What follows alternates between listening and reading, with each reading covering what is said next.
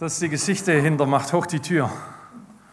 Verrücktes Ding, was mit diesem, mit diesem Hastugis passiert ist, ja, das hat ihn voll verändert. Er und seine Frau, die sind zuerst mal bei ihrer Tür gestanden, haben gesagt, wir machen dir nicht auf. Ja, wir lassen dir die Tür zu. Wir wollen die Leute nicht sehen, die sollen nicht an unserem Haus vorbeilaufen. Und dann redet dieser Pfarrer Weisel mit ihm, er hört dieses Lied, das die Leute vor seiner Tür singen. Und er schließt die Tür auf. Er schließt die Tür auf. Tatsächlich, das macht er, was er vorher nicht machen wollte. Mitunter wegen diesem Lied. Worum ging es da nochmal in dem Lied? Hm? Irgendwas mit einer Tür war unterwegs, ja? Macht hoch die Tür, die, ein großes Tor aufmachen und dann ist nochmal die Rede von einer ganz komischen Türe. Es geht um eine Herzenstür. Also als ich heute Morgen geduscht habe, habe ich geguckt, wo die ist. Ich habe sie im Spiegel nirgends entdeckt. Hat die einen Griff? Hat die eine Klinke? Diese Herzenstür? Manchmal hat man eine komische Sprache. Also die Erwachsenen reden manchmal ziemlich komisch, finde ich. Und ich bin mit einer Frau verheiratet, die ist Grundschullehrerin, die hat sich auch schon gedacht, manchmal reden die Erwachsenen ziemlich komische Sachen. Es geht um diese Herzenstür, die aufgehen soll. Warum? Warum soll die Tür auf? Warum muss die Tür aufgehen und warum soll die Herzenstür aufgehen? Weil Jesus reinkommt. Genau, das ist die Antwort hier. Macht die Tür hoch, macht euer Herz für Jesus auf. Also nicht, nicht wie wenn man da wirklich aufschneidet und was aufmacht, sondern hey, seid offen für Jesus. Warum? Weil er wie ein König kommt. Er kommt wie ein König. Jesus ist ein König, weil er ist Gottes Sohn. Und das Verrückte ist, er hatte alle Macht. Er war bei seinem Papa zu Hause, er war bei Gott zu Hause. Und dann macht er was ganz Komisches. Er kommt nicht als ein König mit Krone in diese Welt, sondern er kommt als ein kleines Kind in die Welt, das Mama und Papa braucht, das in die Windel macht sogar. Und er, der es bei seinem Papa im Himmel schön hatte, der kommt in diese Welt und plötzlich ist er wo, wo er kein schönes, warmes, kuscheliges Kinderbett hat, wie ihr es vielleicht hattet, als ihr ganz mini klein wart, sondern er kommt und liegt in einem Ding, aus dem eigentlich die Tiere fressen. Ja, und denn ihr Sabber hängt vielleicht noch dran und das Teil muffelt wahrscheinlich, aber er liegt dort in dieser Futterkrippe. Und Jesus, der bei seinem Papa im Himmel eigentlich nie was Böses erlebt hat, der weiß jetzt plötzlich, was es heißt, Schnupfe zu haben oder mit Krippe im Bett zu liegen und nicht mit seinen Freunden zu spielen können. Der weiß auch, was es heißt, wenn eine andere Kinder ärgern und böse zu einem sind. Warum macht Jesus das? Warum kommt er in die Welt und warum sollen wir unser Herz für ihn sinnbildlich öffnen? Und in der Bibel gibt es einen Vers, der so die ganze Weihnachtsgeschichte zusammenfasst, der sozusagen in einem Vers in einem kurzen Abschnitt sagt, worum es geht an Weihnachten. Und das Ganze findet ihr in Johannes 1, Vers 14.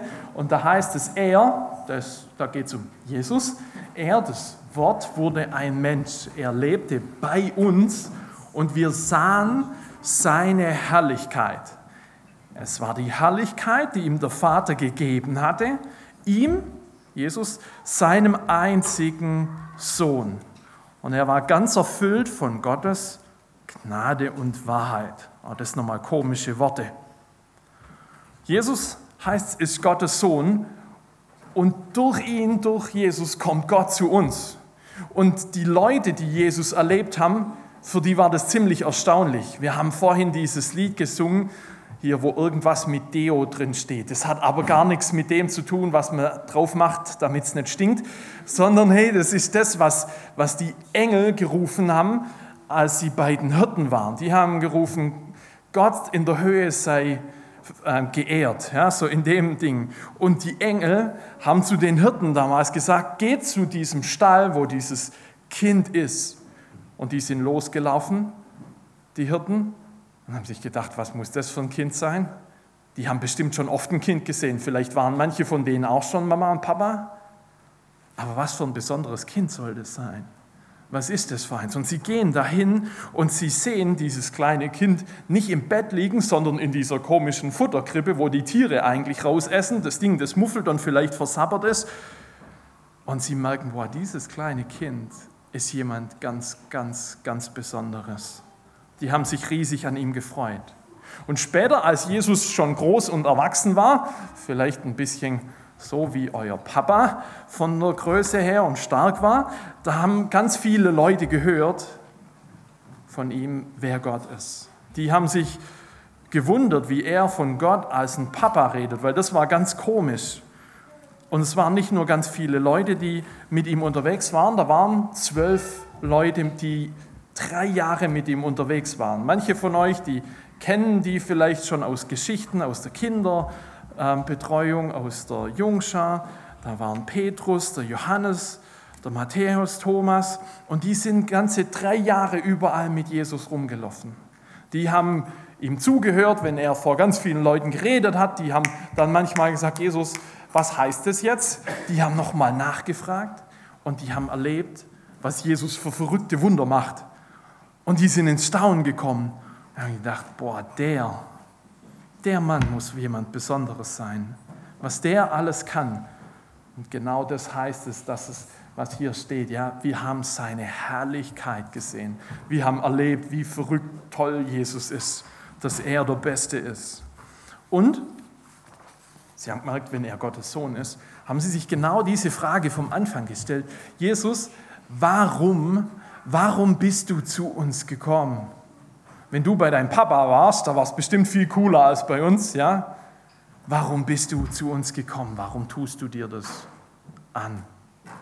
Und Jesus hat es seine Freunde immer wieder erklärt. Er hat gesagt, ich bin gekommen, damit ihr Gott als meinen Papa kennenlernt, der auch für euch wie ein Papa sein will, der euch lieb hat, der sich an euch freut, der alles dafür tut, damit ihr wieder Teil von seiner Familie seid. Weil es gibt diese Kraft, die zwischen euch und Gott steht. Das ist eine Kraft, die eigentlich dafür sorgt, eben, dass Menschen gemein zueinander sind und dass man sich nicht nur körperlich wehtut und an der Haut, sondern manchmal eben auch im Herz wehtut, indem er irgendwas Böses zu jemand anderem sagt zum Beispiel. Jesus sagt, ich bin gekommen, ich bin Mensch geworden, um dich, um euch wieder in Gottes Familie zu bringen. Manchmal heißt es, um euch zu retten. Darum bin ich Mensch geworden. Und das Spannende ist, Jesus hat genau die Sprache gesprochen, die die Leute damals geredet haben. Ja, ist nicht irgendwie so zack auf die Welt gekommen und keiner hat es geblickt, sondern Jesus hat so geredet wie die Leute dort vor Ort. Also, wenn er auf die Alp gekommen wäre, ja, hier, wo die Leute komische Dialekt schwätzen, dann hätte Jesus Dialekt geschwätzt. Und dort in der Region, in der er zu Hause war, in Galiläa, das war die schwäbische Alb Israels, von dem her, er konnte Dialekt sprechen. Er hat genau gewusst, wie die Leute unterwegs sind und wussten, wie er sagen musste, damit sie verstehen, was er meint. Und so haben Menschen haben verstanden, wer Jesus ist. Seine Freunde haben das verstanden. Und sie haben begonnen, Jesus zu vertrauen. Die haben gewusst, du bist wirklich mehr als bloß einer, der coole Sachen machen kann. Du musst Du musst wirklich Gottes Sohn sein. Und so haben sie begonnen, auf Jesus zu vertrauen. Und seine Freunde, gerade Petrus und die anderen, haben das gemacht und haben gesagt, wir wollen mit dir leben. Und genau das ist das, was es heißt, sein Herz für Jesus aufzumachen. Es ist nicht irgendwie hier eine Klappe aufzuziehen, sondern es ist genau das zu sagen, Jesus, ich glaube, du bist mehr als irgendwie ein normaler Mensch. Du bist Gottes Sohn. Du bist der, zu dem ich gehören will, weil durch dich werde ich wieder ein Teil von Gottes Familie. Das bedeutet, die Herzenstür aufzumachen. Und die Freunde von Jesus, die das erlebt haben, die haben das nicht nur erlebt, was haben die gemacht? Ja, du mit dem Hut. Ja, die haben es weitererzählt und sogar sie haben es aufgeschrieben ja, damit, wenn sie nicht mehr da sind, wenn die vielleicht mal sterben, damit es andere genauso lesen können. Und davon haben wir heute unter anderem das Johannesevangelium, nämlich einer von diesen Freunden von Jesus, die genau das miterlebt haben, der das aufgeschrieben hat und gesagt hat, so haben wir Jesus erlebt. in seiner Größe und Macht. Wir haben gesehen, hey, er ist wirklich Gottes Sohn. Ja? Wir haben an ihm Gottes Macht und Herrlichkeit gesehen. Gemerkt, er ist mehr als ein normaler Mensch. Und so ist diese Adventszeit, wenn, wenn Ihnen, wenn dir das so komplett fremd ist bisher, so mit Bibel und so, vielleicht ist Advent und Weihnachten mal eine Chance, ein Stück davon nochmal zu lesen und zu gucken, hey, was bedeutet das wirklich? Ja? Was vielleicht die Kinder dir zugesungen haben, was hier im Gottesdienst Thema ist. Und eben eine Möglichkeit ist es, ein Stück aus dem Neuen Testament zu lesen, diese Jesus-Geschichte zu lesen. Im Lukas-Evangelium, das ist eines von diesen vier Büchern, die die Geschichte von Jesus beschreiben, da ist in Kapitel 2 diese Weihnachtsgeschichte drin.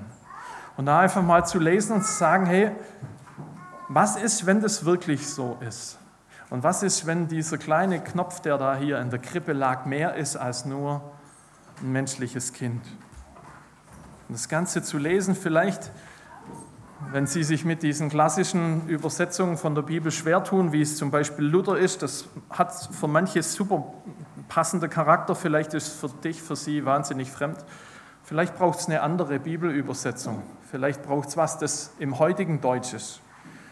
Und weil, weil dann doch auch in Sindelfingen hier eine ganze Ladung an Schwaben sind, ist ja einmal geschickt, wenn man ja was hat, was nichts kostet. Ja, das war ja heute schon mal kurz hier die Andeutung, um sich das einfach mal anzuhören. Und wenn man dann mal hier so irgendwie bei den Weihnachtsfeiertagen abends auf dem Sofa liegt und eigentlich keine Lust hat, selber was zu lesen, sondern sich vorlesen zu lassen, gibt es zum Beispiel die Möglichkeit, das als App zu machen. Das mache ich persönlich sehr, sehr gern.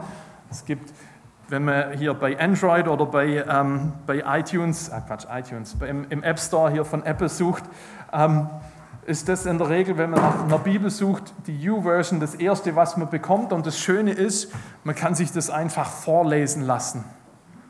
Als Kind habe ich mir gerne Geschichten vorlesen lassen und als Erwachsener ist das irgendwie nicht anders geworden. dann mal das Handy auf dem Bauch liegen zu haben und sich mal vorlesen zu lassen, wie diese Leute Jesus erlebt haben weil sie gemerkt haben, in ihm begegnet uns wirklich Gott. Und vielleicht, vielleicht hat es für dich eine, ebenfalls eine Auswirkung, dass du sagst, hey, was ist, wenn da mehr dahinter steckt? Und für mich persönlich ist Bibellesen manchmal so, dass es mich packt und manchmal denke ich mir auch, das war sinnvoll, aber heute war ich vielleicht nicht so wahnsinnig angesprochen. Und trotzdem lese ich immer wieder in ihr. Und dann macht Gott was ziemlich Verrücktes, nämlich, dass ein Text, der nicht aus meiner Zeit kommt, der 2000 Jahre alt ist, der plötzlich mitten in, ins Heute reinspricht und Gott dir und mir durch die Bibel was zu sagen hat. Und dass plötzlich was passiert, vielleicht so ähnlich wie bei dem Hans Duges. Das mein Herz für was bewegt wird, was es vorher noch nicht getan hätte. Einfach weil, weiß, weil es weiß, hey, hier ist Gott am Wirken. Gott hat mir was zu sagen und ich mache etwas vielleicht anders als vorher.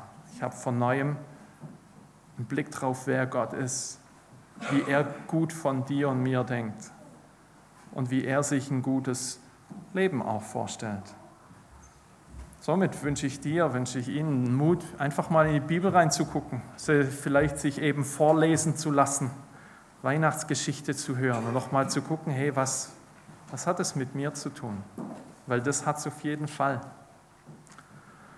Ich rede mit Jesus, wir nennen es klassischerweise beten und ihr dürft gerne sitzen bleiben dazu. Jesus, du bist Mensch geworden. Das ist ein, ein riesenverrücktes Ding, das jenseits von meiner Vorstellung ist, wie du, der Gottes Sohn ist, plötzlich Mensch geworden ist. Dass, dass wir an dir verstehen, wer Gott als unser Papa ist. Und du weißt um jeden Einzelnen von uns, wie das ist, das von dir zu hören, ob das gut ist, ob das fremd und komisch ist. Und ich bitte dich darum, Jesus, dass du mitten in dieser Advents- und Weihnachtszeit dich uns zeigst durch die Bibel, durch, durch so Lieder wie Macht hoch die Tür oder was du auch immer dazu gebrauchst, damit wir zwischen all dem, was sonst los ist, dir begegnen. Dir, wegen dem es überhaupt Weihnachten gibt. Amen.